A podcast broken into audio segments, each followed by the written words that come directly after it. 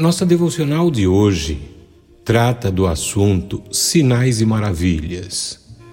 Eu tomo aqui João capítulo 3, versículos 1 a 3, mas parte deles.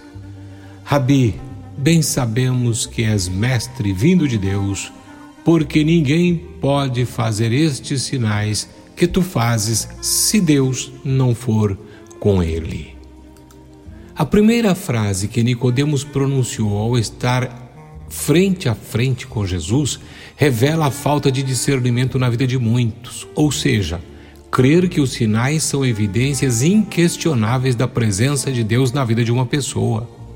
Ainda que no caso de Cristo isto era uma verdade incontestável, a abundância de sinais, todavia, não é uma prova clara da operação do Espírito Santo. Vários textos nas Escrituras apontam essa realidade. Contudo, quantos fazedores de milagres e profetas não desfilam pela igreja do século XXI?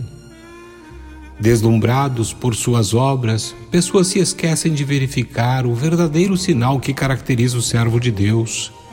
Aquele sinal que o diabo não pode imitar e nem falsificar, ou seja, o novo nascimento pela ação exclusiva de Deus. Esta é a, é a obra soberana do Espírito que produz no ser humano um coração regenerado. É nessa vida que se poderá ver claramente o amor, o gozo, a paz, a paciência, a benignidade, a bondade, a fidelidade, a mansidão e domínio próprio. Estas coisas são características de quem nasceu de novo, pois trata-se dos frutos do Espírito. A palavra claramente destaca que os servos de Deus serão conhecidos por estas características que são obra do Espírito Santo de Deus. Reflita sobre o que você ouviu e que Deus te abençoe. Amado Deus, tu continuas a operar milagres e maravilhas. Eu creio nisso.